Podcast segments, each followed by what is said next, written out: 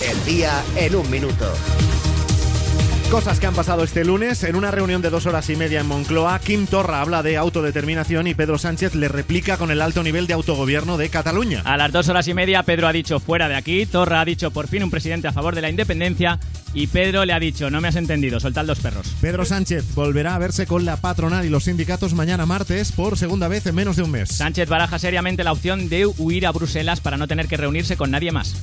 Dimiten David Davis, el negociador del Brexit, y Boris Johnson, ministro de Exteriores, por discrepar del plan de la primera ministra Theresa May. David Davis, o traducido al español, Mariano Mariano. El expresidente de Brasil, Lula da Silva, seguirá en prisión por eh, corrupción tras un cruce de sentencias que decretaban su liberación. Las decisiones judiciales en Brasil se están tomando más o menos así.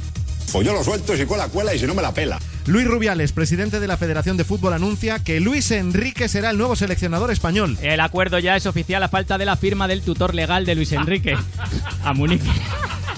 La Supercopa que enfrenta al Barça y al Sevilla se jugará el 12 de agosto a partido único y la federación propone que se dispute en Tánger. La Supercopa en Marruecos. A mí la noticia me parece morovillosa. Madre. Incinerados 10.700 jamones y embutidos ibéricos que estaban caducados y en mal estado en la localidad granadina de Fuente Vaqueros. Que tiren las cenizas en el jardín del único hombre que duerme desnudo con dos gotitas de grasa de jamón, Bertinos Borne. Hoy es lunes, 9 de julio de 2018. Tal día como hoy, hace dos años, una joven dio su número de cuenta en el banco y cuando le preguntaron por el Iván, dijo: Está fuera esperándome en la moto. Son las 9 y 10, las 8 y 10 en Canarias. Esta es Pink, Europa FM, el mejor pop rock del 2000 hasta hoy.